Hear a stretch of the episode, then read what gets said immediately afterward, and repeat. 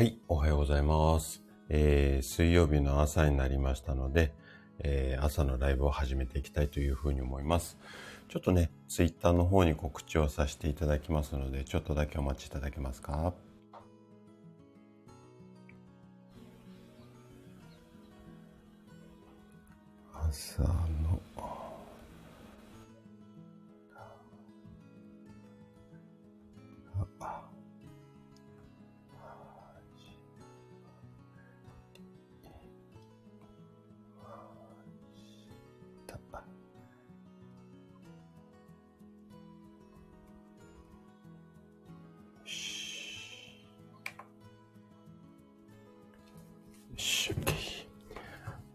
い、ません。お待たせいたしました。あ、猫さんおはようございます。来てくださってありがとうございます。いつもね、あの、ノートの方にも、あの、いろいろいいね、ありがとうございます。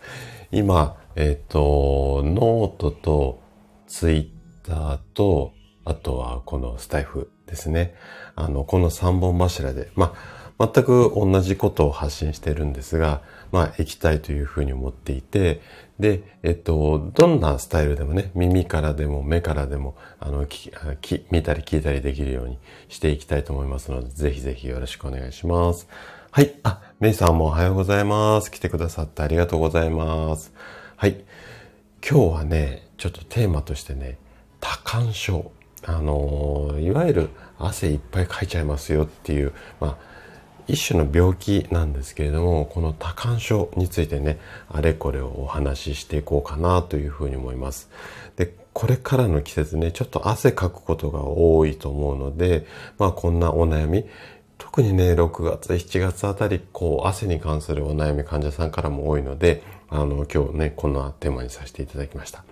で、本題に入る前に、ちょっとこう、まあ、お知らせっていうか、今ちょっともやもやと自分の頭の中で考えてることを、ちょっとね、ライブなので、まあ通常の配信とも違うので、少しこう最初にお話をさせていただこうかなというふうに思っているんですが、えっと、今ね、私はもう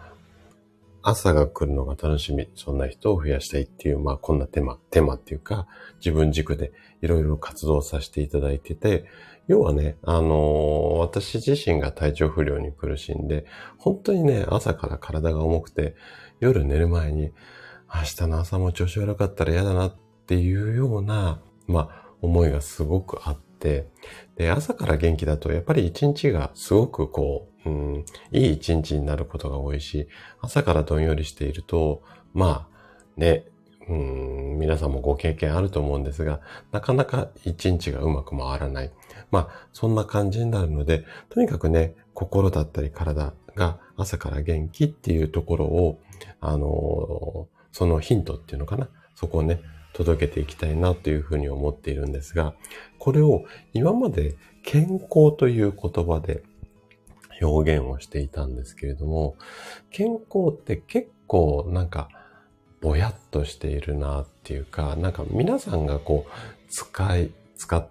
てらっしゃるので、まあ、それはみんな健康を求めるし、健康を目指すし、で、健康に関する情報っていろいろあるんですけども、私は個人的には、やっぱり食事のところをきちんとすることによって、結構、あの、なんだろうな、まあ、体が、体に対していいってこともそうなんですが、食べるものに気を使うっていうことで、自分のね、心とか体に向き合う時間っていうか、習慣っていうか、そういうのがすごくつくっていうふうに思っているので、まあ、食事を中心とした健康方法、こういったことを伝えていきたいなというふうに思ってているんですね。はい。あ、師匠おはようございます。来てくださってありがとうございます。まだね、ちょっと本題に入ってなくって、今日、今、ちょっと自分が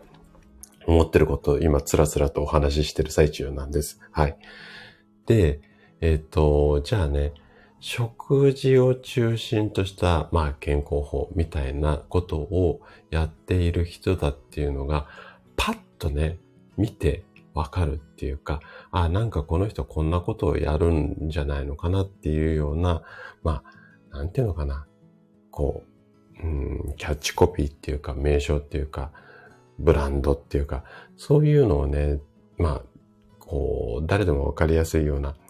ものを作りたい、作りたいっていうか言葉をね、作りたいなっていうふうにずっとここ半年一年ぐらい考えていて、で、今ね、あの私のこう、ハンドルネームって言ったら変なんですけども、えっ、ー、と、食べ楽生態っていう風にしているんですが、このね、食べて楽になるみたいなところって、やっぱりわかりやすいかなと思って、で、えっと、そこに生態をくっつけ、生態の委員長なんでね、生態をくっつけたんですけれども、うーん、なんか、ラジオで発信してる時って、やっぱり生態、生態ってなんか手でマッサージして、こう、体をほぐして、で、元気になりましょうっていうようなイメージが皆さん多いので、うん、食べ楽生態っていうと生態に行かないと楽にならないのかなとか、なんかちょっとパッとしないのかなと思い始めていて、で、ここの生態を取っちゃって、食べ楽っていう一つ、まあ、食べて楽になるみたいなのを縮めて、食べ楽みたいなことをちょっとこう一人歩きさせて、で、来院された皆さんには食べ楽生態を提供して、ここでは食べ楽ラジオを紹介して、あ、紹介っていうかね、スタイフの皆さんは食べ楽ラジオみたいな感じで耳から食べて楽になる情報っていうのをインプットしていただいて、あと本とかもや、電子書籍もやってるんで、食べ楽ブックとか食べ楽本とかそういう感じで、食べ楽なんとか食べ楽なんとかっていうようなスタイルってなんかこう、あ、た、高田ってあの食べ楽の人ね、みたいな感じになると、なんかこうパッとイメージ湧きやすいかな、みたいなことを今つらつらと考えてます。はい。ごめんなさい。ちょっと全然考えがまとまってなくって、あれなんですけども、ちょっとね、そういうようなブランディングっていうか、こう、イメージっていうか、うん、活動の方向性っていうのを軸を定めていきたいなっていうふうに思っていて、でね、ちょっと皆さんにお願いしたいのが、この食べ楽って、こう、言いやすい、覚えやすい、親しみやすい、わかりづらい、わかりやすい。なんか、いろいろ、ちょっとしたね、感想とかコメントで聞かせてもらえると嬉しいかなというふうに思います。はい。じゃあちょっとね、前置き長くなっちゃったんですが、ここから本題に行きたいというふうに思います。で、えっと、今日は多感症についてね、あれこれ話をしていきたいなっていうふうに思うんですが、結構ね、汗でお困りな方っていうのは多いんですけれども、多汗症って多い汗の、まあ、症状って書いて、この文字の通り、汗が通常よりも多く出てしまって、生活に支障が出る。こういった病気を多汗症っていうふうに言っています。で、単なる汗っかきと、ちょっとね、こうごっちゃになりやすいこの病気なんですが、大きな医学的な定義の違いとしては、単に汗っかきっていうものっていうのは、そんなにね、生活に支障があるほどではないし、まあ、あのー、なんだろうな。一時出る、バって汗出るんだけども、運動した時とか、外歩いてる時。でも、部屋に戻れば元に戻るっていうか、そういうような状態。で、多感症っていうのは、自分の意思とは無関係にいつまでもダラダラダラダラ大量の汗が出てしまう状態。これが多感症っていう、まあ、病気というか症状なんですね。はい。あ、そうなんですよ。師匠。多感症っていう、あの、病、病気っていうか、はい、症状があります。で、もう、病院でこういった治療をしている方っていうのも結構多くて、で、意外とね、多感症って皆さんが思ってるよりも身近にある病気なんですよね。で、いろんなね、データあるんですけども、実際ね、日本人の10人に1人が多感症みたいなデータもあって、ただ、その10人に1人、この1人の方を寄せ集めて、その多感症だった患者さん全体のうちの、まあね、60%ぐらいが、なかなかね、原因がわからない脇の下に汗をかく。これ、液化多汗症。うんと、もうちょっと難しい言葉で言うと、原発性液化多汗症って言ったりするんですが、まあね、こういった脇の下にこう汗をかいちゃうような多汗症っていうふうに言われているんですね。これが一番多い多汗症です。ただ、この60%の方のうち、実際に病院で治療っていうか受診をして治療するのが、だいたいこの60%の患者さんのうちの4%から5%っていうふうに言われているんですね。はい。なので、皆さん意外と、なんだろうな、汗拭きシートとか、こまめにこう、お風呂に入ったりとか、日常生活でケアをされている。こんなケースが非常に多いですよね。なので、今日はなんでこの多感症ってなっちゃうのかっていうところと、あとはこれを治療、治療っていうかケアする場合、病院でできることと、あとはセルフケア、自分でできること。で、自分でできることの中で、お食事なんかを中心に話していこうかな、なんていうふうに思っています。はい。えっ、ー、と、師匠が、高潮わかりました。ありがとうございます。汗っかきと違う。そうなんですよ。はい。あの、自分で、まあ、コントロールできるっていうか、一時的にちょっとこう汗かいちゃって、あと引いてくるっていうのは単なる汗かきなんですけれども、自分の意思では関係ないっていうか、まあ、汗かきの方も自分の意思で書いてるわけではないと思うんですが、ただね、いつまでもこの状態が長く続く。これがね、やっぱり多感症の大きな特徴です。はい。で、このね、多感症、実は男性よりも女性の方が約1.7倍発症率が高いっていうふうに言われていて、年齢では20代から30代の人が、まあ、うん、発生しやすいですよっていう、こんなデータがあります。じゃあね、なんで多感症になっちゃうのか、この原因なんですけれども、これ、多感症っていう一つの病気なんですが、ここもね、原因がちょっとね、その、まあ、多感症の種類っていうか症状によって二つに分かれます。まず一つが全身性の多感症。もう一つが局所性の多感症ですね。要は部分的か全身か。これによってちょっとあの原因が変わってきますよっていうところなんですね。はい。あ、まるまるさんもおはようございます。来てくださってありがとうございます。多感症、初めて。あ、そうですか。えっ、ー、とね、意外とね、身近にある病気で、10人に1人なんて言われているんですけども、結構ね、この時期からお悩みのご相談が多くなります。はい。あ、職味さんもおはようございます。来てくださってありがとうございます。今日は多感症、汗かきについてね、あれこれお話をしていき、いってます。職味さん、多感症なんて聞いたことありますかね？結構ね、お食事すると汗かきやすいですよ、なんていう方もいらっしゃるんですが、このね、多感症とはね、ちょっとね、お食事、まあ、治療法ではあるんですけども、まあ、食事で汗かくところとはちょっと違う。そんなところの今日お話をしています。はい。あ、あとね、ちょっとね、今日、あの、ライブの冒頭に、今ちょっと頭で考えている自分のこう、ブランディングっていうか、そんなこともつらつらとお話しさせていただいてます。はい。えー、っと、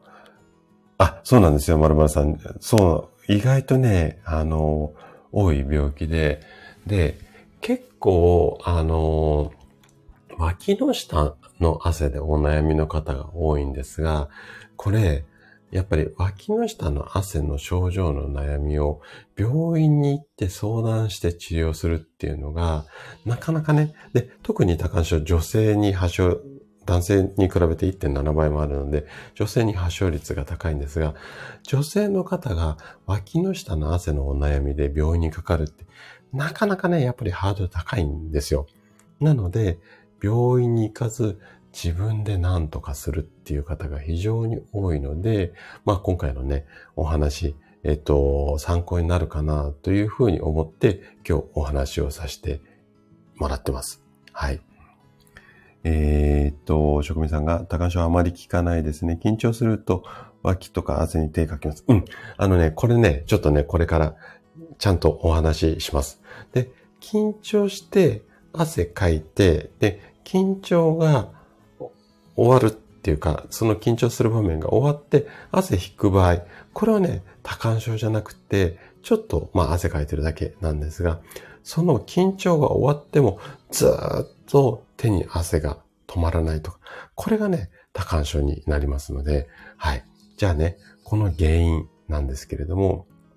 今、今っていうかさっきお話しした通り、えっ、ー、と、多感症には2つの種類があります。はい。あ、ゆきさんおはようございます。来てくださってありがとうございます。ゆきさんいろいろ大変でしたね。はい。あのー、ね、お体、順調にこう回復されるといいなっていうふうに思っています。はい。えっ、と、はい、えっ、と、そうですね。えっ、と、多感症の原因なんですけども、全身性と局所性二つあって、で、全身性の原因っていろいろあります。ちょっとバーって言っちゃうとなかなか難しいかもしれないんですが、6つほどあるので、えっ、ー、と、ちょっとバーっていきますね。まず、全身性の多感症の原因一つ目。えー、っとね、温熱性発汗って言って、要は暑くて、あの、汗かいちゃいますよっていうことです。で、運動だったり、すごく暑い外、あとは熱をかいて汗が出ちゃいますよっていうところなんですが、これは体温を熱上がってしまって体の中に熱こもっちゃうと死んじゃいますので、これ体温を下げるために汗を出して体の中を冷却しましょうっていうことなんですよね。で、この汗出るメカニズムとしては、エクリン腺っていうような、まあ、汗を出す、まあ、汗腺って言って、うん、汗出す、こう、まあ、なんていうのかな。神経のこうラインみたいなのがあるんですが、これが全身にあるので、なので全身から汗が吹き出る。これがまず全身性多汗症の一つの原因ですね。で、二つ目。二つ目は、うんと代謝が悪くてえっ、と、汗が出ちゃいますよっていう、えっ、と、これ医学的に言うと内分泌代謝性発汗なんて言ったりするんですが、いわゆる、まあ女性だったら、こう、うん、ああって思うことも多いと思うんですが、更年期でドバドバ汗をかく。なんていうのも、この多感全身の多感症の一つの原因ですね。あとは、甲状腺、あ、甲状腺、ごめんなさい。甲状腺。いわゆるホルモンのバランスの問題だったりとか、あとは肥満症とか糖尿病。こういった代謝の影響を受けている場合ですね。はい。えっ、ー、と、あ、西さんおはようございます。来てくださってありがとうございます。今日はね、多感症、汗かきについてね、あれこれお話をしています。あ、師匠もありがとうございます。はい、あの、お仕事頑張ってください。で、えっ、ー、と、ゆきさんが、はい、そうですね。あの、やっぱりその、こう、うーん、け、怪我っていうか、病気っていうか、えっと、治療した後、そのリハビリ、要はケアってすごく大切なんですよね。で、症状がある程度収まると、リハビリが完全ではなくて中途半端で終わってしまうことも多くて、そうすると、どうしてもうーん、また梅雨の時期に痛み出すとか、こうぐずぐずしがちなので、できるだけね、リハビリ、ちょっと大変なんですけども、頑張っていただければな、というふうに思います。はい。で、えっ、ー、と、じゃあね、今度全身性多感症の3つ目の原因なんですけども、これは神経に障害があってしまって、これが原因で汗がドバドバ出る。これは、まあ神経系の病気もそうなんですが、名前聞いたことあるかな？パーキンソン病っていうちょっとした病気があるんですけども、こういったもので汗が出やすくなる。こんな原因もあったりします。あと、もう一つ。このね、4番目と、あと、この後お話しする6番目。このあたりのね、原因が最近がすごく多いんじゃないのかなって言われてるんですが、4番目の原因何かっていうと、お薬。うん、お薬によって汗が止まらなくなっちゃうっていうことが多いです。で、どんなお薬だとそういう風になりやすいかっていうと、意外とね、飲んでる方が多い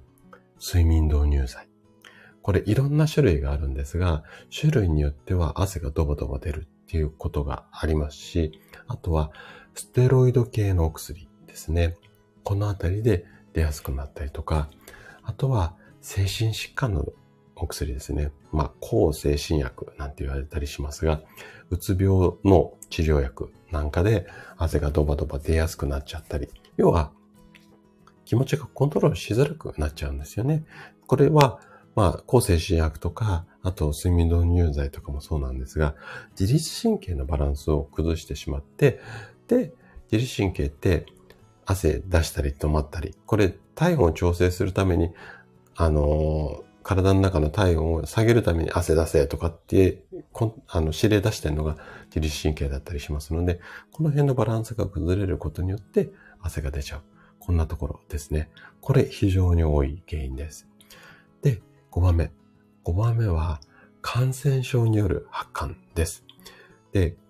これイメージしやすいのは、あの、風邪ひいた時に汗かくと、あの、熱出て汗かくってあるじゃないですか。これ、感染症による発汗です。はい。こういった感じの、まあ、原因ですね。で、最後。最後が原因が特定できない場合です。これ、医学的には原発性多汗症って言ったりするんですが、この原因が特定できないけれども、汗が出ちゃう。これがね、一番多いです。はい。で、もう一つ。今度は局所的、こう部分的に汗が出ちゃうよっていう病気、病気っていうか原因なんですが、これが、まず、あの、医学的には精神性発汗なんて言ったりしますが、いわゆる冷や汗が出るとか、手に汗握る。先ほどの職味さん、緊張すると手に汗。このあたりが局所的な多汗症ですね。はい。で、要は、うん、緊張するから手のひらとか脇の下、あとは足の裏なんていう、要は、こう、神経、細かい神経が出ているところから汗がドバドバ出ちゃうっていう、こんな原因です。はい。あ、フルーツさんもおはようございます。来てくださってありがとうございます。今日はね、多汗症、汗かきについてあれこれお話をしています。はい。で、えっと、局所的の2番目の原因とすると、味。要は、辛いものを食べた時に出る汗ですね。これは顔の周りに出るのが特徴で、いわゆる味覚による、まあ、神経の反射機能っていうのかな。なので、食事が終わると汗が引く。こんなことが多いです。はい。で、あと残り2つですね。で、これ、精神的にもちょっと似たところがあるんですが、神経障害によって、うーん、汗がいっぱい出ちゃいますよっていうことですね。これね、胸の周りの病気で、こう、手術をした後なんかで、手術してこう胸を開くような手術あるんですが、こういった時に神経を取っちゃう場合もあるんですね。胸の周りの交感神経とか。この場合に、右の脇からはドバドバ汗出るんだけども、左の脇からはそんなに出ない。こんなようなケースになる場合があります。なので、神経に傷がついてしまって、これで汗がいっぱい出ますよ。こんなようなものがあります。で、最後。これも、あのー、さっきの全身と一緒で、原因がわからず、汗が部分的にドバドバ出ちゃいますよ。こんなことですね。なので、多汗症って意外と原因わかんないっていうケースが非常に多いんですよ。なんですけれども、その中でも、まあ原因わかるものについてね、この後深掘りをしていくんですが、じゃあね、よくある多汗症で、えっと、こんな症状ありますよねっていうところを、ちょっとね、深掘りをしていきたいというふうに思います。で、よく汗かく場所としては3つほどあります。まず手のひら。あとは脇の下。あとはね、顔面。要はおでこの周りにドバドバって汗かく。このあたりのね、症状についてちょっと深掘りをしていきたいなというふうに思うんですが、まずは、えっと、手のひらに汗いっぱいかきますよっていうことについて、あの話をしていこうかなというふうに思うんですが、これはね、手のひらの汗ってね、結構軽めの方から重症の方までいろいろいらっしゃるんですよね。で、軽めの方っていうのは、例えば、まあ、ストレスを溜まるときだとか、緊張したときに汗が出る程度なんですけども、これが重症化してくると、もうね、手がね、ぬるぬるになるぐらい汗でびちゃびちゃになってしまって、で、物が持てなくなる。こんなような症状で悩む方っていうのも非常に多いです。で、ここまでいっちゃうと、汗かきを通り越して多汗症になってくるので、まあね、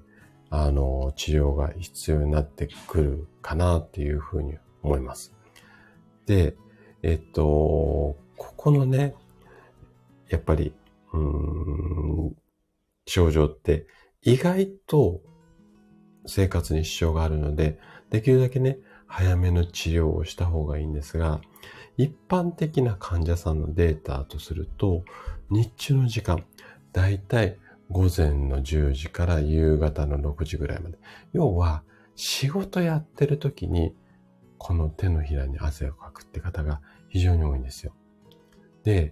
寝ている時はあんまり汗かかない。ここがね、すごく特徴になっていて、で、寒い時期だと、この手の汗の量が減って、蒸し暑い時期、これからの季節ですよね。このあたりに発症しやすい。こんなような特徴があったりします。はい。これが手のひらの汗の、まあ、症状ですね。で、二つ目。今度、脇の汗です。で、ここはね、結構悩んでいる方が多いんですけれども、意外と、あの、そのまま放置っていう方も非常に多いです。で、まあね、えっと、なんだろうな。これ病気と判断する。あとは、どんなタイミングで病院に行けばいいのって、なかなかね、ちょっと判断が難しいところなんですが、特にね、原因がわからない、この脇の下の汗かきに関しては、この脇の汗がまあ、この症状がね、6ヶ月以上続いている時っていうのは、ちょっと病気の可能性、要は治療の、あの、目安、そろそろ治療した方がいいんじゃないのかなっていう目安にしていいっていうふうに言われています。で、6ヶ月だけではなくて、こんなような状態が当てはまる場合は、病院に行った方がいいんじゃないのっていうようなことがいくつかあるので、ちょっとね、これからね、6つほど質問しますので、もしこれ当てはまるかなっていうのを心配だったら、ちょっとね、一緒にチェックしてみてください。まず一つ目の質問。最初、脇の下に汗かく。ここが気になりだした。最初の年齢が25歳以下。こういった場合は、まず一つチェックですね。二つ目。右も左も両方同じぐらい脇の下に汗をかいてしまう。三つ目。睡眠中、要は寝てる間はあんまり脇の下に汗がかかない。要は寝ている間は汗止まっていますよっていう場合。四つ目。一週間に一回以上脇の下にドバドバ汗かいてる。で、五つ目。家族にも同じように脇汗で悩んでる方がいらっしゃる。で、最後のつ目。脇の汗によってもう生活に支障が出る。こんなような状態だと。はい。で、今6つ質問をしたんですが、このうち2つ以上当てはまる方っていうのは、ちょっとね、病院に行って治療が必要かなっていう目安になります。はーい。シュウさんもおはようございます。来てくださってありがとうございます。あら、シュウさん3つ。ちょっとね、じゃあね、それで半年以上続いていたら、もしかしたら病院で治療っていうのも検討してもいいかもしれません。はい。えっ、ー、と、あ、まるまるさんもおはようござい、あ、おはようございますね。まるまるさんは1個だったっていうことですね。よかったですね。はい。えっ、ー、と、そうですね。シュウさんはちょっと暑すぎるので住んでらっしゃるかところが。で、あとね、病院に行こうと思うとちょっとシュウさん大変じゃないですか。なので、この後ね、病院でできる治療、こんなのがありますよっていうのと、あと、セルフケアではこんなところを注意しましょうね。特に食事を中心にお話をしていきますので、まあ、その辺を頑張っていただいて、3個が2個ぐらいになるんだったら、その辺でもしかしたら大丈夫かもしれません。で、最後にね、今日おまけコーナーでまたツボ行きたいと思いますので、その辺もね、合わせて言っていただければいいかなというふうに思います。はい。えー、っと、そうですね。まるまるさんもおっしゃってるように、もしかしたらその場所によりけりっていうところはちょっとあると思いますので、はい。えー、っと、しゅうさんが暑がりで汗かき、メタボ体質、汗の。まあね、でも、あのー、住んでる場所が住んでる場所なので、常に汗をかいていないと、反対にこれ、汗かけなくなるともう、これ体の中にね、熱がこもってしまうので、それはそれで大変なんですよ。なので、これね、ポイントとすると、寝ている間に汗止まっているかどうか。ね、先ほどからちょろちょろっと出てきてますけれども、寝ている間に汗が止まっていれば、さほど心配することはないかなっていうふうに思います。で、脇の下もそうなんですが、手のひら。これは、まあ、ツアーでね、いろいろ周さん作業されると思うんですが、例えば、よくわかんないんですけど、カヌーの、何オールっていうんですか？あの、漕ぐやつ。あれがもう汗でベタベタでこう握れないっていうか、そんなところまで行っちゃうと、やっぱ日常生活に支障があるので、まあ、そういった場合は治療必要かもしれないんですが、そこ問題なければ、まあまあ、セルフケアでなんとかっていうところと、あとは、あのね、変な言い方なんだけども、年齢重ねると汗って基本的には出づらくなってきます。はい。あの、まあ、細かい話しだすとここでまた10分15分かかっちゃうので、年齢とともに、まあね、体の水分もなくなっていくし、汗も出づらくなるので、まあそのあたりで、ちょっとね、あの、様子見ながら、こう、いろいろ対応していただければいいかなというふうに思います。はい。えーと、シュさんが、問題は部屋の中ではエアコンしっかり効かしているので汗かきませんね。うん。であれば、おそらく大丈夫だと思いますし、私よくわかんないんですけども、シュさんのお住まいの地域ってもうめちゃくちゃ多分暑い場所じゃないですか。で、えっと、島なので、湿度も高いと思うんですね。海に囲まれていて。で、日本全体は、まあ海に囲まれているので、やっぱりね、湿度が高いんですよ。日本って他の国あの国に比べると。特に島は、特にあの、湿度が高いです。で、湿度が高いところに住んでる人種っていうか、特に日本人なんかは、やっぱりね、その湿度対策として、水分を中に溜め込みやすい、こんな体質があるんですね。だから、どうしてもこう、汗かいたりしやすくなるので、まあ、この辺も加味していろいろ考えていけばいいんじゃないのかな、なんていうふうに思います。はい。あ、ヤナさんもおはようございます。はい。いつも満員電車の中からありがとうございます。満員電車で汗かいてませんかね？はい。じゃあね、ちょっと本題、本題っていうか続きいきたいと思います。今度は手のひら、脇の下と来たので、意外と多い、まあ顔面っていうか、額、おでこに汗かく。こういった場合ですね。で、人間って通常、こう暑い時とか緊張した時、まあね、頭とか顔、あとはね、頭皮、から汗をかくことが多いんですけども、このね、頭部の、頭部とか顔面の多感症の方っていうのは、もうね、どこでもかしくも汗かいちゃうっていう場合があります。で、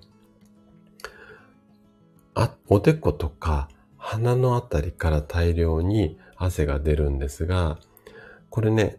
辛いものを食べた時に出る汗は、それはそれで、まあ病気ではないんですけれども、暑くなくても、辛いものを食べてなくても、汗がどんどんどんどん出てくる。これは、ちょっとした病気なんですね。で、これはね、原因とすると、やっぱり自律神経のバランスに付随するところが多いので、ちょっとね、このあたりのケアっていうか治療が必要になってきますね。はい。あ、誠さん、おはようございます。来てくださってありがとうございます。お久しぶりです。はい。誠さんの朝ライブやってんのずっと分かってたんですけども、なかなかちょっとタイミング的にね、お邪魔できる時間帯じゃないので、いつもお邪魔できずに、すいません。はい。あ、結構汗かかれるんですね。はい。えっと、今ね、原因と、まあ、種類っていうところまでね、来ました。はい。で、この後、汗かいた場合の、まあね、対処法っていうのをね、ちょっとやっていこうかなと思いますので、ぜひね、あの、お時間許す限り楽しみに聞いていただけると嬉しいです。じゃあね、今度、このケアの方に行きたいというふうに思うんですが、じゃあね、汗かくって言っても、この程度の差って結構、あのー、個人差大きいし、どの程度まで行くと、あのね、汗あ治療が必要かって結構判断って自分でするの難しいので、えっ、ー、とね、これ一応測る指標っていうのがあるんですよ。で、ちょっとね、調査をしようと思うと、これね、少し難しいので、もしね、ご興味あったら、ちょっとね、ごめんなさいなんですが、ご自身で、えっと、ググってもらいたいんですが、HDSS スコア頭文字取って HDSS スコアっていうのがあります。で、HDSS スコアで検索をすると、まあね、いろんなね、あのー、サイトにたどり着くと思います。これ、医学的に、その、あの、多感症の診察のガイドラインっていうのが、お医者さん向けに、えっと、発表されていて、このガイドラインでチェックシート、要はね、お医者さんが問診でいろいろチェックをして、で、レベルがね、えっと、第1段階から第4段階まであるんですけども、このレベルが2段階以上だったら治療が必要ですよっていうような、このね、HDSS スコアっていうのがあります。はい。シュウさんそうです。はい。こういった、あの、セルフチェックっていうか、お医者さん用のものがありますので、まあ、これでチェックをしていただくか。でね、これね、ちょっと難しいです。で、難しいので、もうちょっとね、簡単に自分でわかりやすく、あの、したものがありますので、これをちょっと、もしめんどくさい方は、本当はね、この HDSS スコアっていうのをやっていただきたいんですが、ちょっとめんどくさいなっていう方は、今からご自身でなんとなくこう判断できるっていうようなレベル分けっていうのをご紹介しますので、こちらの方を参考にしてください。これはちょっとそういうお医者さんが認定した判断基準ではないんですが、3段階のレベルがあります。ただこれ時間帯とか場所、気温とか緊張の度合いによってもちょっと異なるので、あくまでも目安程度にしてもらいたいんですが、いきますね。まず、レベレベル1。レベル1は、これね、うんと、手に、手に汗かく場合で判断してもらいたいんですけども、これ手に汗かく場合のセルフチェックの指標なんですが、これ脇の下でも、うんと、おでこの汗でも同じような判断の仕方で OK なので、まずレベル1。レベル1は手が湿っている程度。触ると汗ばんでいることが分かって、ちょっとね、光の下に行くと汗でキラキラするじゃないですか。ちょっとキラキラしちゃってますよ。これがレベル1です。はい。で、次、レベル2。レベル2は手に水滴ができて濡れてしまって、もう見た目にも手汗かいてるなっていうのがわかるレベルです。これがレベル2。で、レベル3。もう手からボタボタボタボタ滴り落ちる。汗が滴り落ちる。これがレベル3です。はい。で、この3段階のうち、レベル2以上、手に水滴ができてしまう程度、あとは他の人が見ても汗かいてることがわかる程度までいっちゃうと、ちょっとケアとか治療が必要かな。で、レベル3までいっちゃうと、あのー、完全に治療していった方がいいかなっていうふうに思うので、まあね、このあたり、要は、周りから、あんたすごい汗かいてるけど大丈夫って言われる程度になったら、ちょっといろいろケアを考えた方がいいかな。こんな感じで持ってもらえれば OK かなというふうに思います。はい。ここまで OK ですかね。はい。じゃあ、誠さんどの程度かね、うん。あの、もし1程度であれば問題ないかな。あともう一つ、えっ、ー、と、まあ、汗とばって書いて、で、ある程度何か運動とか緊張とか、まあ、作業中とか終わったら、その汗が引くっていうようであれば、まあ、そんなに気にする必要ないかなっていうふうに思うんですけれども、じゃあ、今度、レベル2とかレベル3まで行っちゃった時に、どういうふうに対応していきましょうかねっていうところ、対策のところで、これから話をしていきたいなというふうに思います。はい。あ、かりさんもおはようございます。あ、汗普通かなーって。うん、そうなんですよね。汗はかけない方がね、反対にちょっと問題かなーなんていうふうに思いますよね。で、あかりさんね、本当にこう、いろいろとお疲れ様でしたっていうところと、今日ね、なんかいっぱいコメント打とうかなと思ったんだけども、ちょっとこう、バタバタしながらの、ながら聞きだったので、ちょっと、っと、コメント打てなかったんですが、本当にね、これからね、お一人でやられていくということで、うーん、意外とね、時間が自由な方が大変ですよ。やること決まっていて、で、まあ組織の中にいるとね、あれこれやることにずーっと追われるじゃないですか。そこからポンと抜けて、今度自分で全部コントロールするってなると、このギャップがね、本当にね、埋めるの大変です。で、やっぱりそこを自分を戒めるっていうよりも、ここをね、うまく上手にね、こうシステム化しちゃうっていうのかな。あの、もうね、あの、ご自身でもいろいろやられてるとは思うんですけれども、ただ、なかなかね、自分で自分を律するっていうのも難しいし、またね、律しようとか、ちゃんとしなきゃって思っちゃうと意外とできないです。で、そのスケジュール管理っていうのはもうね、なんかね、自然と身につくようにしないと、本当にね、自分でやることをたくさんだし、反対にね、自分で自分を追い込んじゃうようなところもあるし、最初のうちって多分リズムできるまで空回りが非常に多いと思うんですよ。なので、もしね、空回りしちゃったりとか気持ちとか頭こんがらがっちゃったりしたら、もう、そんなこと本当にね、もう何十年もやってきているので、もしあれだったら、なんか、助けてって言って SOS 出してください。いろいろ、あの、対処法ってありますので、はい。はい。じゃあちょっとコメントの方に戻ります。はい。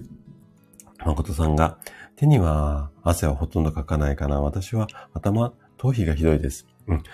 ということで言うと、血流は頭の方に汗かく方っていうのは血の巡りは結構いいと思うので、その汗の量をコントロールする。どっちかっていうと、その自律神経のバランスっていうところを、ちょっとね、ケアをしていった方がいいかなっていうふうに思います。あ、いえいえ、あかりさんありがとうございます。ありがとう。横から降ってきました。はい。なので、まあね、あの、誠さんはやっぱり運動をやられるので、そのあたりって、ある程度発汗癖っていうのが体についていると思うので、そのあたりを出し量ね、うまくコントロールできるようにした方がいいんじゃないのかな、なんていうふうに思います。はい。あ、花見さん、えっ、ー、と、おはようございます。来てくださってありがとうございます。えっ、ー、と、花見さん、私フォローしてないのでフォローさせていただきます。えっ、ー、と、日々奮闘録ということで、はい。えっ、ー、と、生体院の院長をやってます、高田と申します。毎週水曜日は朝ライブをしてるんですが、毎朝7時からね、いろいろ健康に関するお話をしています。で、えっ、ー、と、帯状疱疹になった時に右側だけ汗をかきますということで、はい。あのね、帯状疱疹もね、結局、ストレスが原因だったりするので、で、その後ね、まあ、お薬で結構帯状疱疹治ることも多いんですが、その後ね、やっぱりこう、いろいろ体のバランスが崩れている、崩れたまんまになってしまっている方も非常に多いので、まあね、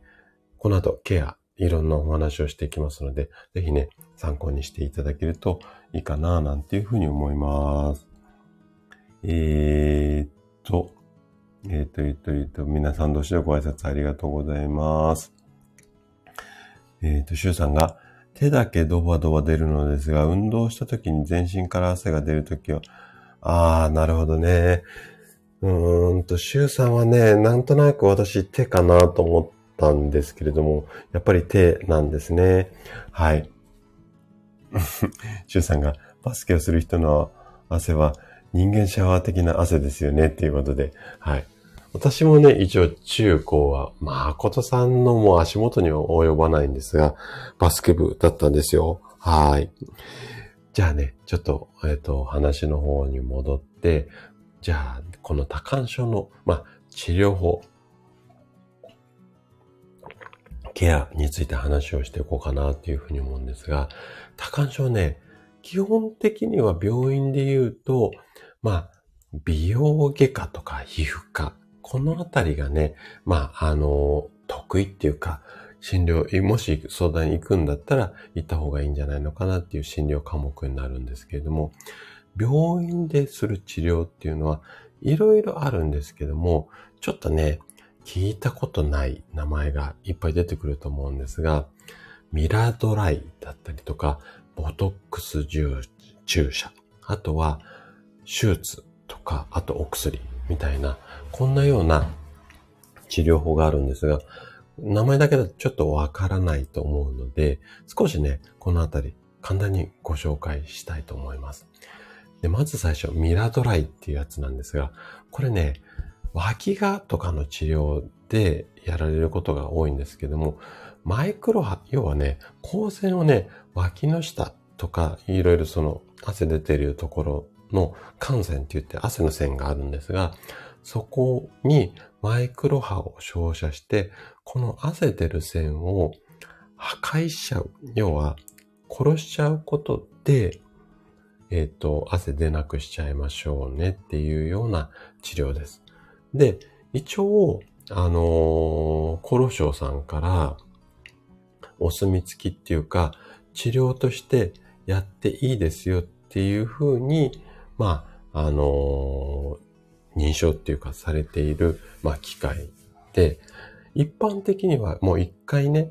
その治療しちゃえば、そこからは汗出ないっていうふうに言われているんですけれども、要は汗出る線のところに蓋しちゃうことなんですよ。なので、例えば脇の汗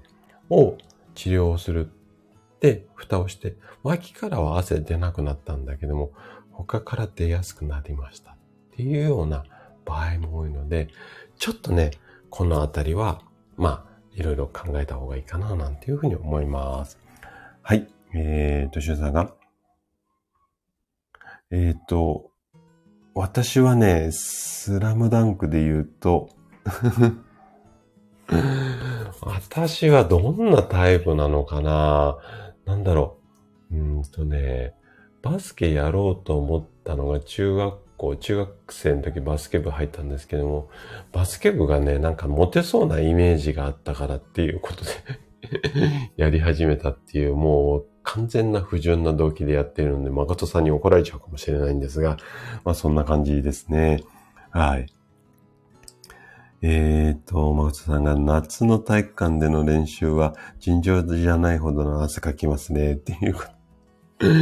私はね、高校の時体育館の裏でちょっとね、悪さを、練習中悪さしてて、えっと、先生に見つかって、それで大量の汗かいたっていう、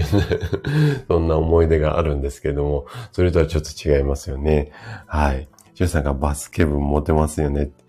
いや、まるまるさんモテそうって。意外とね、バスケ部持ってるんですが、私はどうだったんでしょうかね。そんなになんか、ちやほやされた記憶がないんで、あれなんですけど、はい。えーと、まるまるさんが中学生の私が将来安泰だから安心して。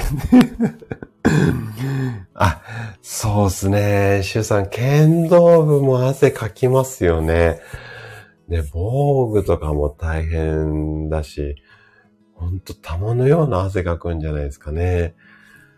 で、なんかね、やっぱりね、あの、若い時ってやっぱり汗かいといた方がいいと思うんだけど、最近のお子さんは汗かかないから熱をね、こもらしてしまって、それで自律神経のバランスが崩れて体調が悪くなってる、そんな子が多いようなね、気がしているので、やっぱりね、運動してもらいたいなとは、個人的には思いますけどね。はい。じゃあね、続いてちょっと病院の治療ね。2番目は、名前聞いたことあると思うんですが、ボトックス注射です。はい。で、これは、ボツリヌス菌ってやつを、この汗出るところに注射をすることで、汗を抑えましょうねっていう、こんな治療なんですが、ただね、半年、長くて半年、3ヶ月から半年ぐらいで効果切れちゃうっていうことなので、また、その効果切れた後には注射をし続けなきゃいけない。まあこんなような治療になりますね。で、今度は手術です。で、手術は、えっ、ー、と、結構脇の下の交感神経、要は交感神経が優位になると汗かきやすくなるので、この交感神経切っちゃいますよっていうことなんですよね。で、これやると、あのね、胸の場合で脇汗っていうパターンもあるんですが、ここを胸の周りって結構太い交感神経走っているので、手の汗はね、だいたいこの胸の交感神経を切除すると、あの治るっていうふうに言われています。ただ、やっぱり神経を切除してしまうっていう結構大きなことがあるので、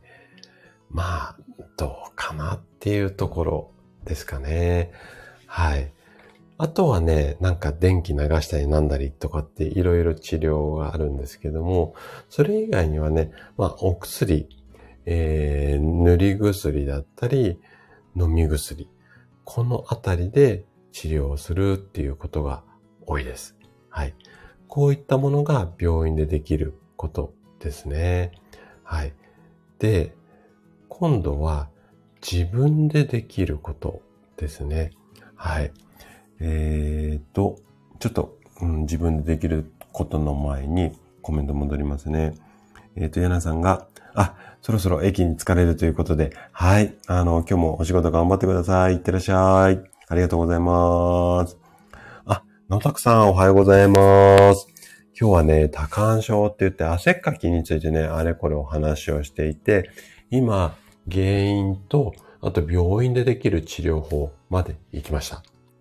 で、今度は自分でできる治療法に行きたいなというところです。はい。あ、メイさんも、あの、お仕事今日頑張ってください。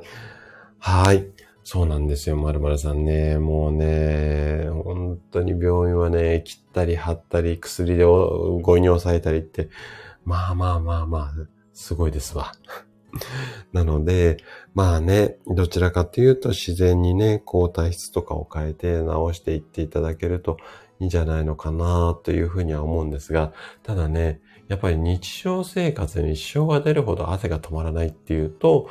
どうしてもね、やっぱり生活に支障が出てしまうので、まあこういった外科的っていうのかな。とりあえず症状を抑えながら、まあ並行して根本改善をしていくっていう方法も一つかななんていうふうには思います。はい。じゃあね、こっから自分でできるところ。ここはね、ちょっと意識をしてもらいたいなっていうところなんですけれども、基本的には食事、あとは普段の生活、あとはケア用品ですよね。このあたりなんですが、まず食事に関しては、後でもね、ちょっと食材紹介しようかなと思っているんですが、まず、カフェインとか、あと辛いもの、酸っぱいものあたりは、要は交感神経を刺激をしてしまうんですね。コーヒー、紅茶にいっぱいカフェイン入ってるので、コーヒー。あとは、意外と忘れがちなのが、エナジードリンクです。エナジードリンクもこのカフェインと甘さで交感神経を優位して、優位にして、要は興奮状態にして頑張るように。あれね、だからね、まあ、言い方がちょっと語弊あるかもしれないんだけども、覚醒剤みたいなもんなんですよ。で、中毒性あるので、なので、ちょっとね、エナジードリンクは気をつけなきゃいけないんですが、要は、この交感神経を優位にすると、やる気は起きるんだけども、汗もドバドバ出るんですよ。なので、ここを交感神経を優位にしすぎないように食べ物をチョイスする。このあたりが大切になってきます。はい。で、後でね、こんなもの食べましょうっていうのを3つほど紹介するので、そこら辺も参考にしてください。もうちょっと深掘りしていきますね、後で。はい。えー、っと、そうですね、シュウさんありがとうございます。特にね、もうエナジードリンクはね、ちょっとね、まあ、ライブだからボソッと喋っちゃいますけど、もうね、販売停止にしてもらいたいぐらいですね。で、最近ね、あの、翼の絵描いてある、ああいうの結構、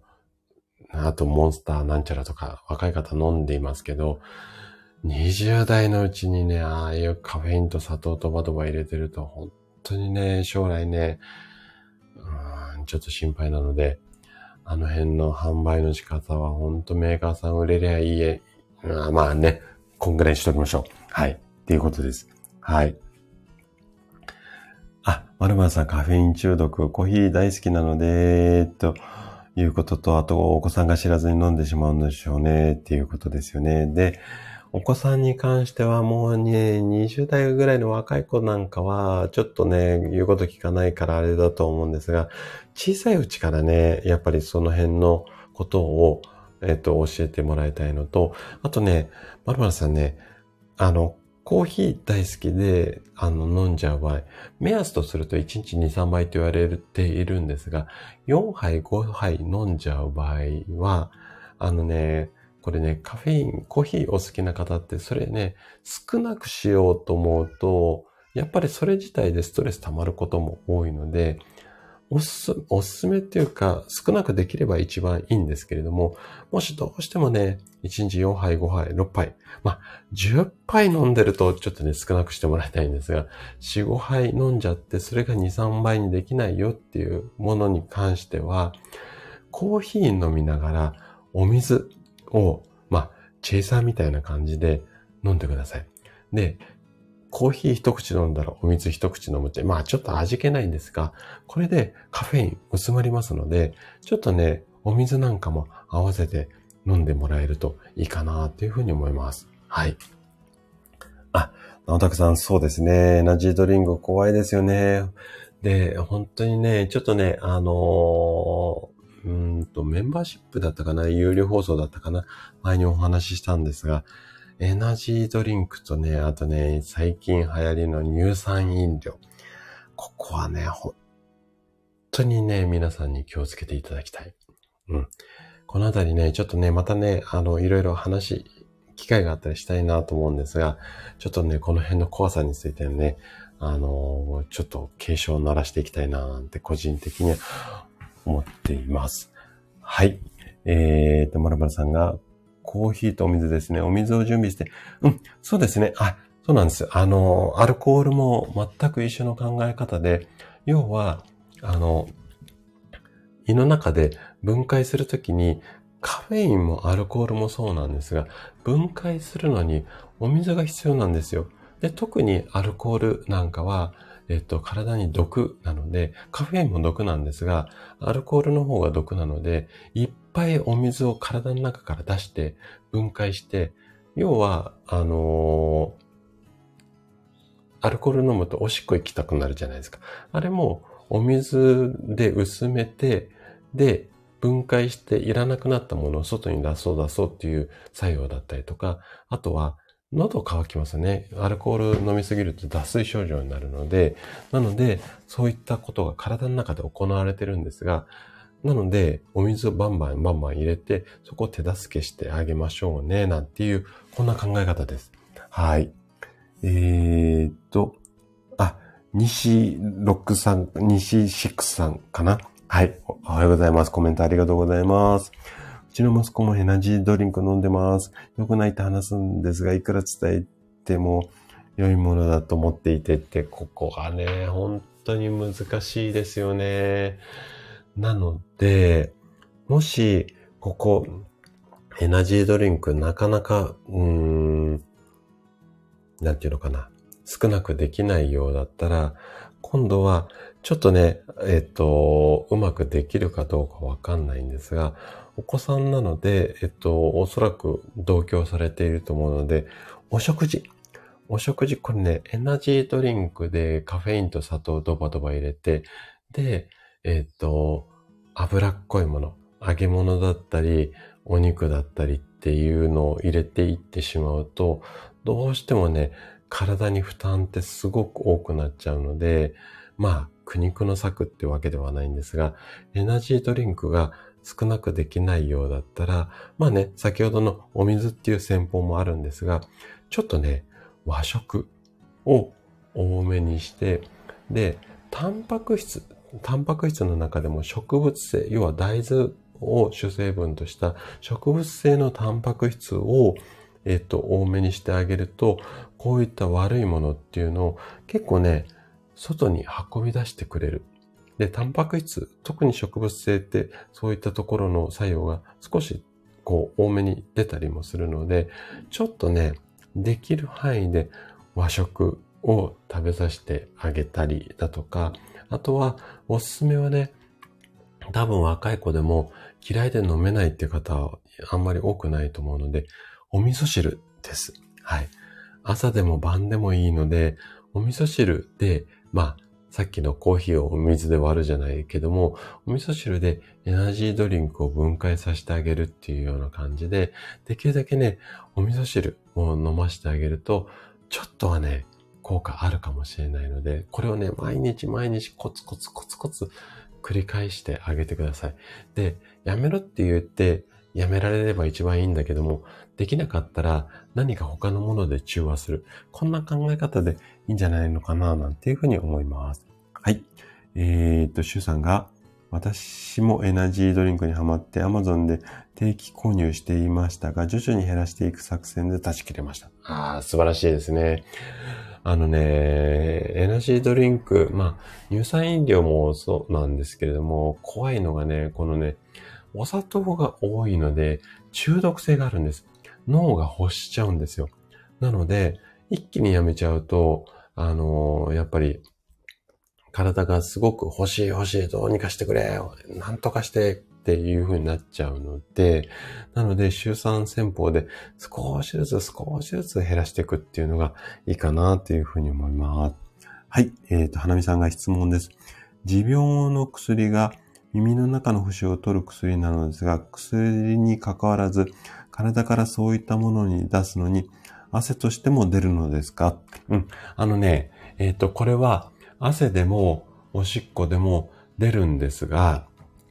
えっ、ー、と、これを、まず、ちゃんと分解できているかなって、ここが大切になります。で、お薬を、えっ、ー、と、いい成分を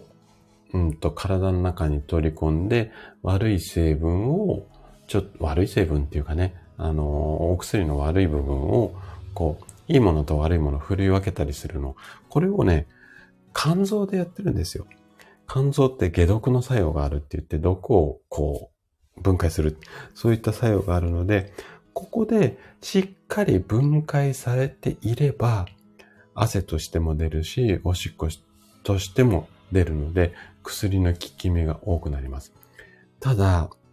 えっ、と、例えばね、今の持病のお薬以外に、いろんなものを飲んで、他のお薬を飲んでたり、もしくは肝臓ってお薬だけじゃなくて、いろんな体に対して悪いものの分解をしています。例えば、うんと皆さんがイメージしやすいので言うと、アルコールなんかも肝臓で分解してますね。で、例えば、持病のお薬を飲んでいて、で、アルコールも大量に飲んじゃう。こうしてくると、お薬を分解する効果がちょっとアルコールの方に肝臓の働きが取られてしまうので、そうすると処理する能力があの少なくなってしまって、汗だとかおしっこで出なくなってしまう。こういったケースがあるので、お薬を飲んでいる場合っていうのは、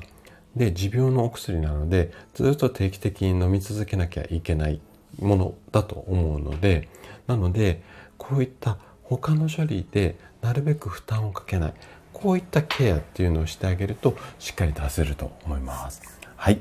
えっ、ー、と、あ、なおちゃん先生もおはようございます。来てくださってありがとうございます。今日はね、多感症についてね、あれこれお話をしています。えっ、ー、と、西さんが、今、学生で外に出ているので、そういう食事がいいよって伝えてもらいます。ありがとうございます。ということで、はい、あの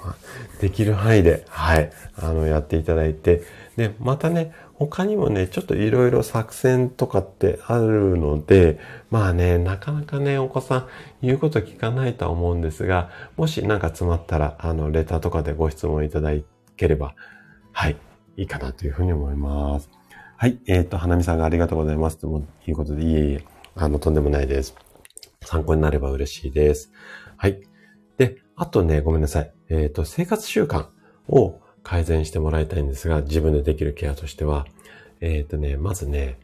タバコ吸ってる方っていうのはね、結構汗と影響するので、できたらニコチン、結構ね、ニコチンってさっきの、あの、汗出る汗腺って言って、汗の線を刺激する働きがあるので、タバコはね、ちょっと控えめにしてもらえるといいかなというふうに思います。じゃあね、ごめんなさい。ちょっと後半駆け足になっちゃってるんですが、えっ、ー、とね、多感症改善に効果がありそうな食べ物。これをね、3つちょっと紹介しようかなと思います。まずね、もうね、最初に3つ答え言っちゃいます。1つ目がかぼちゃ。2つ目がリンゴ。3つ目が豆乳です。はい。じゃあね、これなんでいいのかっていうのをちょっとね、お話ししていきますね。はい。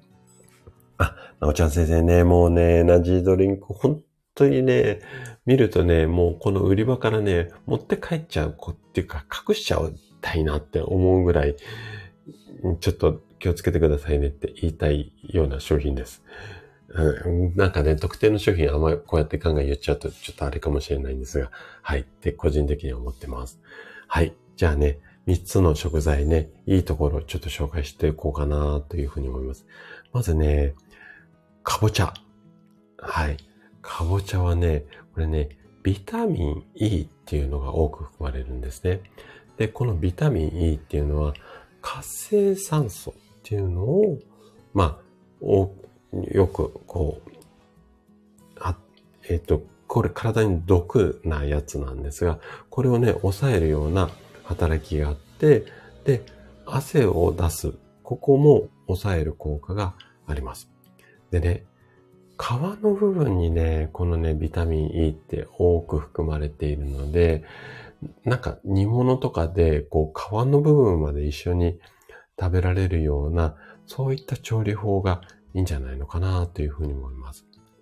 で、かぼちゃのね、美味しい調理法に関してはもういらっしゃらないかな。あの、管理栄養士の職味さんっていう方がいらっしゃいますので、職味さんにいろいろレシピ、はい、あの、聞いていただけるといいかなというふうに思います。はい。えっ、ー、と、なおちゃん先生が、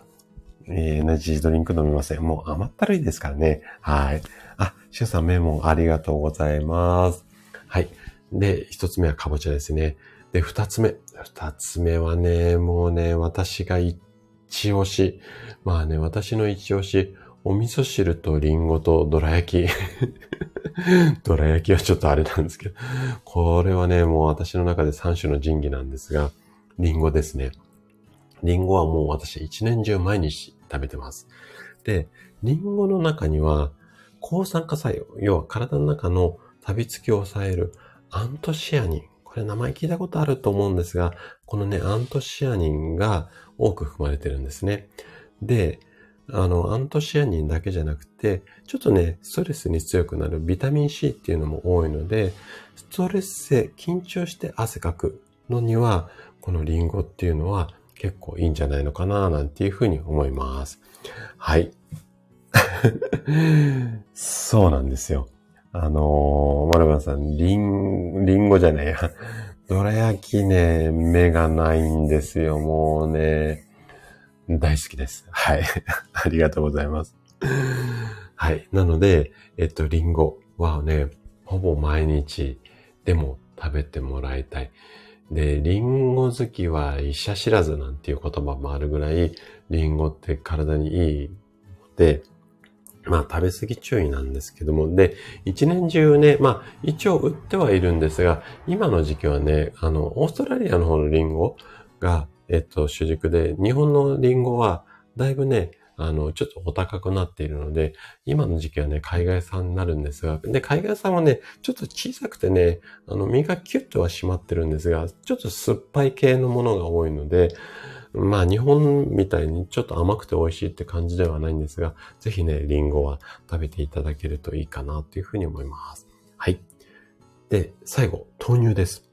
豆乳は、まあね、皆さんご存知の通り、イソフラボンが多く含まれていて、で、イソフラボンは女性ホルモンと似た働きをするので、これね、汗調整する、こんな働きもあるので、もしね、豆乳お嫌いじゃなかったら、朝豆乳食べ、あ、食べてじゃない、飲んで、リンゴ食べて、なんていう感じでいくと、汗抑えられるかもしれませんので、まあね、シュウさんね、ちょっとね、あのー、お高いかもしれないんですが、離島だと、リンゴなんかは結構、まあ嫌いじゃなければ食べていただけるといいかなっていうふうに思います。はい。ということで、えっ、ー、と、ここまでがね、今日お話ししたかったことです。えっ、ー、と、花見さんは、リンゴも皮がいいですか？リンゴジュースでも代用できますか ?100% ということで、花見さんね、リンゴはね、皮の部分が一番、で、果物は、えっと、100%そうとは言い切れないんですが、皮の部分に多くいいものが含まれています。これね、ポリフェノールとかって聞いたことあると思うんですが、植物って、えっと、体にいい成分、野菜も果物もそうなんですが、これが、えっと、体にいい成分が多く含まれているんですが、これね、植物って、あの、動物、うーん、豚さんとか牛さんとか、あとはお魚とかは、外敵から外敵が出てくると、こう、自分で走ったり泳いだりして逃げられるじゃないですか。だからそうやって自分が動くことで外敵から身を守れるんですが、植物ってこう植わってるだけなので、例えば、うーん、蜂さんが蜜を取りに来たとかってすると、自分、こうなってる実は自分で塞ぎようがないじゃないですか。なので、例えば、ちょっと苦味とか、あとは変な色になってみたりとか、そういったことで、こう、自分の形、姿形を変化させることで、で、外敵から身を守るって、こんなことをしてるんですよ。で、この時に出す成分っていうのが、人間の体にとってもいいものが多いんですね。で、なので、えっと、リンゴも皮の部分が結構いい栄養がいっぱい詰まってます。なので、皮ごと食べていただけると、すごくおすすめです。で、リンゴも100%ジュースだったら栄養価的には問題ないんですが、その加工する過程でいろいろ、例えばそのジュースにする過程で、例えば熱処理を加えていったりだとか、あとは長持ちさせるために少しえっ、ー、と、防腐剤的なものが入っているものも多いので、できたら果物そのまま食べるものの方が OK です。なんですけれども、もしジュースで飲みな、飲みたかったら、できるだけあんまり手を加えていないもの、なんか絞ったそのまんまを製品にしました。みたいなものの方が、えっ、ー、と、いいと思います。で、有機のジュースですよって、有機栽培したやつで作ってるジュースですよとかっていうような売り出し方をしてる商品も多いんですが、有機だとか無機だとかそういうことよりも、どっちかっていうと、リンゴをリンゴジュースにするための製造過程をどんな過程で、どんな作り方をしているか。その作り方の方が問題になることが多いので、ちょっとね、もしわかるようだったらその辺調べて、えっ、ー、と、飲んだり食べたりしてもらえるといいんじゃないのかなっていうふうに思います。はい。えっ、と、まるまるさんが、そうですね。コーヒーから豆乳に置き換えられたら、あの、丸だし、もしあれだったら、あのー、スタバでは結構売れてるみたいなんですが、ソイラテ？うん。あのー、コーヒーの豆乳割り？なんかもいいんじゃないのかなっていうふうに思います。はい。えっ、と、シュウさんが、えー、先日石垣島のスーパーで買った外国産のリンゴは味が全くなくて、家族の誰も食べませんでした。外歩いていた野生のカメ なるほど。まあね、外国産、そうなんですよね。この時期はね、しょうがない。で、えっと、一応国産のものも売ってるんですけども、あれね、旬の時期に取れたものを、えっと、保存してあるやつなので、ちょっとやっぱ高いんですよね。なので、まあね、冬場、あと、シーズンじゃない時には、まあ、リンゴジュースにして、で、シーズンの時にはリンゴそのまま食べるっていう形でもいいんじゃないのかな、なんていうふうに思います。はい。あ、アナミさん、いえいえ、とんでもないです。あの、参考になれば嬉しいです。はい。まるまるさん、ソイラテ、いいですよね。あの、あの、お好きであればすごくいいし。まあ、豆乳ね。豆乳って、そのまま飲むのもいいんですが、ここもね、職人さんの出番かもしれないんですが、料理のね、隠し味で豆乳使うなんていうのも結構いろいろ汎用性あると思うので、まあね、あのー、上手に使ってあげればいいんじゃないのかなっていうふうに思います。はい。じゃあね、ちょっと長くなっちゃったんですが、最後まで残っていただいた方に、えっと、今日のおまけコーナー行きたいというふうに思います。はい。今日もね、えっ、ー、と、ツボを紹介したいと思うんですが、これね、汗が止まらない時に押してもらいたいツボなんですけれども、えっ、ー、と、これね、液門っていうツボです。液は、なんとか液。うん、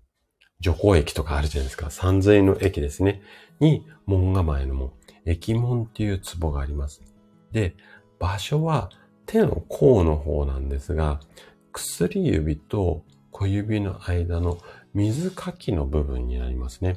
えっと、ひらがなで液門ツボなんてやると、丸ポチのイラストがボンって出てくると思いますので、で、ここのね、液門のツボを押してもらいたいんですよ。ここはね、体の中の水分を調整する。まあ、体の中の、ね、熱を冷ますツボなんですよね。で、特に額の汗とか顔のほてり、あとは、うんと、副交感神経を、まあ、優位にするっていうような作用があるので、イライラのツボだったりするので、ちょっとね、汗出た時にはね、この液門をね、しっかり押してあげる。うん。で、これ、えっと、右手でも左手でもどっちでもいいので、まあ、例えば脇の汗、片っぽだけだったらその書いてる方の液も押してあげればいいんですが、まあね、片手で押していくと思うので、片手で1分間ぐらい押して、疲れたら今度反対の手っていう感じで、はい。そうです。シュウさん、その液門です。はい。ここの液門を押してあげるといいというふうに思います。はい。そう、イライラした、そうですね。あの、いいし、手のツボって結構、あの、緊張するとき自然とこう手、指組んだり、こう手揉んだりするじゃないですか。ああいうような感じで、手ってね、あの、リラックスする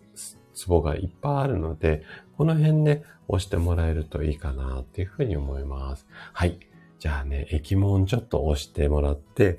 で、イライラしないように。で、汗もね、できるだけ、まあ、あの、書きすぎより書かなすぎの方が熱こもっちゃうので、ちょっと心配なんですが、まあね、えっ、ー、と、あんまり出すぎるようだったら、かぼちゃ、りんご、豆乳、このあたりをね、えっ、ー、と、食べながらコントロールしてもらえるといいかなというふうに思います。はい。ということで、今日もちょっと1時間かなりオーバーしてお話をしちゃったんですが、今日は多感症についてお話をさせていただきました。なかなかね、これから汗かく時期だと思いますので、ぜひね、参考にしてもらえたら嬉しいです。はい。あとね、えっ、ー、と、食べ楽のブランディングについてもね、ちょっとね、皆さんの、あの、ご意見もらえたら嬉しいので、ぜひね、ちょっと冒頭のところ聞いてなんか思うところあったらコメントいただけると嬉しいです。はい。ということで、今日はこの辺で終了にしたいと思います。長丁場1時間半ぐらいの長尺になりましたが、最後までお聞きいただいてありがとうございました。またね、来週の水曜日もライブをしていきたいというふうに思いますので、ぜひぜひ、あのー、ご参加いただけると嬉しいです。はい。じゃあ、来てくださった方ありがとうございます。しゅうさんもありがとうございます。なおちゃん先生もありがとうございます。まるまるさんもありがとうございます。あと、花見さんも、はい、ありがとうございます。あと、いろいろ聞いてくださった方、アンニスさんとかもありがとうございます。はい、直高さんもありがとうございます。ではでは、また来週お会いしましょう。今日はこの辺で終わりにしたいと思います。はーい、失礼します。ありがとうございました。